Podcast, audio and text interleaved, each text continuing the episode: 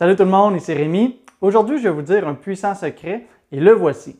Les riches qui peuvent payer un immeuble à revenu en argent, ils le font pas. Savez-vous pourquoi? Avec le marché immobilier actuel, on voit une flambée des prix qui continue de monter sans cesse depuis longtemps. Le prix des maisons augmente, mais aussi le prix des immeubles à revenus. Oui, les prix sont élevés, mais peu importe le marché, il y a toujours des gens qui ont et qui auront de l'argent. Et des gens qui peuvent s'acheter un immeuble à revenu avec leurs économies, c'est-à-dire sans passer par la banque pour faire un prêt, eh bien, il y en a quand même beaucoup. Dans un cas où tu as tout l'argent, c'est simple, il suffit de faire une offre d'achat sans financement, on passe au notaire et boum, on se retrouve propriétaire d'un immeuble qui nous rapporte de l'argent tous les mois. On n'a pas de prêt hypothécaire, on n'a pas de paiement mensuel à tous les mois pour payer le prêt, on a juste quelques dépenses et de l'argent qui rentre tout le temps. C'est vraiment le rêve parce qu'on se retrouve avec un cash flow positif et ici, on va regarder la différence entre un immeuble qu'on a payé en argent et un immeuble qu'on aurait payé de façon conventionnelle avec une mise de fonds et un prêt hypothécaire. On va prendre pour notre exemple un 8 logements à 640 000 Avant de me lancer des tomates pour dire que ça n'existe pas un immeuble comme ça, en fait, c'est les chiffres de mon marché euh, ici au centre du Québec. Oui, c'est vrai, les valeurs sont basses sur les immeubles, mais en même temps, on ne peut pas tout avoir. Ici, il y a moins de prise de valeur que dans certains autres marchés. Et si vous, vous êtes à une place où la flambée des prix a frappé fort et que vous rêvez d'avoir des immeubles comme ça, un 8 logements à 640 000, eh bien, prenez votre courage à deux mains et changez de marché. Parce que vous ne pourrez pas nécessairement obtenir ce que vous voulez en restant là. En fait, il y a souvent deux types de marchés. Il y a celui où les prix sont bas et que les cash flows sont positifs, mais qu'il n'y a pas beaucoup de prise de valeur. Et il y a aussi les marchés où, oui, la prise de valeur est haute, les prix sont hauts, mais que les cash flows sont quand même très bas. Bref, on va prendre un 8 logements à 640 000 parce que c'est un immeuble que j'ai déjà calculé. Mais d'ailleurs, faites-vous-en pas, ça serait le même principe, peu importe le prix d'achat que ce serait sur l'immeuble. Voici le tableau que j'utilise quand je calcule un immeuble. Donc, j'ai déjà mis la plupart des chiffres, que ce soit les dépenses et les revenus. Il ne manque que le montant de mise de fonds. Je commence en vous montrant la façon conventionnelle, c'est-à-dire en mettant 25% de mise de fonds et en ayant un prêt hypothécaire à 3,5 on obtient un immeuble à cash flow positif. Bon, j'avoue, le cash flow est quand même très très limite, mais selon ces chiffres-là, on se retrouve avec un immeuble qui se paye tout seul et tout ça en ayant déboursé seulement 160 000 Non seulement l'immeuble se paye tout seul, mais en plus, il nous reste un montant de 100 par mois. On s'entend, c'est pas nécessairement avec ça qu'on va se mettre riche du jour au lendemain, mais c'est mieux que rien. Maintenant, prenons quelqu'un qui, au lieu d'avoir seulement 160 000 pour la mise de fonds, il a dans son compte le montant total de 640 000 et ça va lui permettre de payer l'immeuble en argent. Voyons voir le tableau que ça sort. Il paie donc l'immeuble avec une mise de fonds de 100% et on se retrouve maintenant avec un surplus de 2500 tous les mois, soit 314 par logement qui vient tout droit dans ses poches. Non, mais c'est quand même merveilleux, ça. Le même immeuble, au lieu de dégager seulement 100 par mois, va maintenant dégager 2500 par mois. On s'entend, c'est quand même plus d'argent, ce qui aide à devenir plus riche. Avec cette façon de penser, c'est facile de croire que les riches achètent plein d'immeubles en argent et que ça leur permet de devenir de plus en plus riches de plus en plus rapidement. Mais en fait, si on regarde seulement le cash flow à la fin du mois et qu'on y va avec cette réflexion-là, eh bien, vous pourriez passer à côté d'une bien plus grande richesse. Et tout ça grâce à l'effet de levier. En fait, je vous explique ici avec les mêmes exemples. Revenons maintenant à notre tableau. On va voir que celui qui a mis 640 000 oui, il dégage un bien plus grand cash flow, mais on va voir sa rentabilité. Et ça, c'est en bas du tableau. Celui qui paye en argent va faire un rendement de 4,68% sur son investissement. Prenons celui qui met 25% de mise de fonds. En fait, tout à coup, le rendement est rendu à 8,24% soit le double. Si on compte en plus la plus-value potentielle de l'immeuble, on tombe avec un rendement qui est différent de plus de 10% C'est vraiment énorme. Mais si on veut avoir un portrait général de la situation financière, il va falloir faire un petit calcul un peu plus précis et tout ça, on va l'échelonner dans le temps sur 25 ans, soit la durée du prêt. On va partir avec la prémisse que quelqu'un a vraiment beaucoup d'argent et qu'il a le choix entre payer en argent complètement l'immeuble ou mettre 25% de mise de fonds et emprunter le reste. Débutons avec celui qui paye en argent et on va voir comment il s'en sort dans ses finances après 25 ans. Donc, dans notre tableau, on va voir qu'à l'année zéro, il a un immeuble dont la valeur nette est de 640 000 et il n'y a rien d'autre.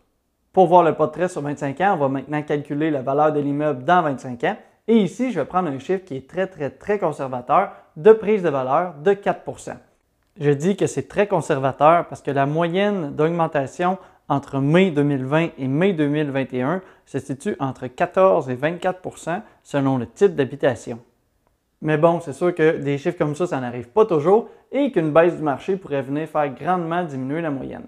Donc sur 25 ans, on va prendre 4% de prise de valeur et ça nous apporte à une valeur de l'immeuble de 1 706 000 Et oui, l'immobilier, ça monte tout le temps.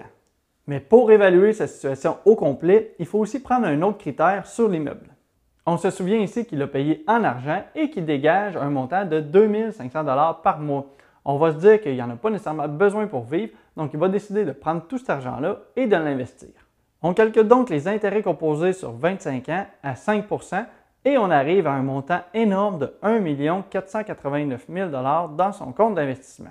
Donc pour voir le portrait global de sa situation financière, il faut accumuler ses gains d'investissement et aussi son immeuble et on arrive avec un total de 3 195 000 C'est quand même impressionnant, non, de voir qu'avec un investissement de 640 000 on peut construire un patrimoine de 3,2 millions, tout ça en étant assidu sur 25 ans.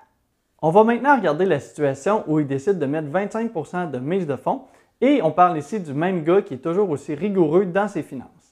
Première chose, même s'il a mis moins de mise de fonds, l'immeuble vaudra aussi 1 706 000 dans 25 ans. Ça, ça ne change pas. Ce sont les locataires qui ont payé le prêt, donc en plus, il n'a pas eu à sortir de l'argent pour payer tout ce prêt-là. Il a même dégagé un bénéfice de 100 par mois qu'il a investi avec son 480 000 restant suite à l'achat et ses placements vaudront donc 1 730 000 Et on additionne l'immeuble pour un total de près de 3,45 millions de dollars.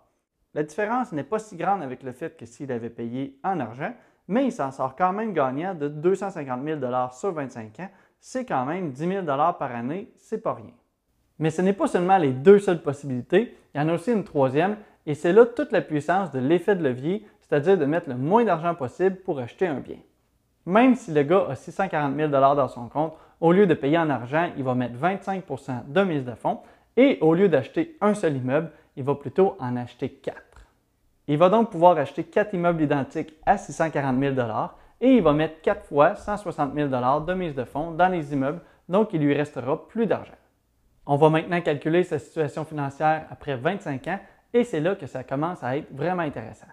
Et pour faire les calculs, je ne mettrai même pas le 400 par mois qui lui reste, c'est-à-dire le 100 sur chacun des immeubles, parce que quand même il est rendu à 32 locataires et qu'il décide de se gâter un peu, donc on va y aller seulement sur la plus-value des immeubles. Regardons ici le tableau. On se retrouve donc dans 25 ans où il va y avoir aucun argent d'investi parce qu'il a tout mis dans sa mise de fonds, il lui restait plus rien et il décide de dépenser à tous les mois le surplus sur les immeubles. Mais il va se retrouver avec quatre immeubles qui ont été payés par les locataires d'une valeur chacun de 1,7 million, soit un total de 6 825 000 Ça, c'est ce qu'on appelle utiliser l'effet de levier au maximum. Dans les trois scénarios, on voit que celui qui est le plus désavantageux, c'est celui de payer son immeuble en argent. Et ça, ceux qui maîtrisent l'argent le savent bien, et c'est pour ça qu'ils réussissent à s'enrichir encore plus vite que la moyenne des gens, parce qu'au lieu d'immobiliser son argent à une seule place, ils vont plutôt utiliser l'effet de levier pour pouvoir aller plus vite. Ce sont bien les chiffres que j'ai dit ici, et pas besoin de vous rappeler de tout ça, ce n'est pas nécessairement très important. En fait, ce qui est important de se rappeler, c'est plutôt le principe, c'est-à-dire de mettre le moins d'argent possible à la même place en utilisant l'effet de levier, plutôt que de tout immobiliser son argent à un seul endroit. Et en plus, ça va vous permettre de diversifier vos sources de revenus, donc dans les faits de diminuer le risque. Et oui, je le sais aussi, j'aurais pu prendre en compte plein d'autres paramètres comme l'impôt, l'inflation, les intérêts déductibles, bla bla bla bla bla bla bla. Mais ce n'est pas l'idée ici, parce que je voulais vous montrer des choses sur lesquelles vous avez un certain pouvoir de décision, parce que tout ça, les intérêts, les impôts et l'inflation et plein d'autres paramètres, c'est des choses qu'on n'a pas vraiment le contrôle dessus. Donc aussi bien se concentrer sur ce qu'on peut changer. Si tu veux en apprendre plus sur la finance et l'immobilier, tu peux t'abonner à la chaîne pour voir mes prochaines vidéos et aussi toutes celles que j'ai dans mon historique. Comme toujours, si tu apprécies le contenu, tu peux aussi aimer la vidéo pour m'aider avec l'algorithme de YouTube. Bon succès dans vos achats, à la prochaine!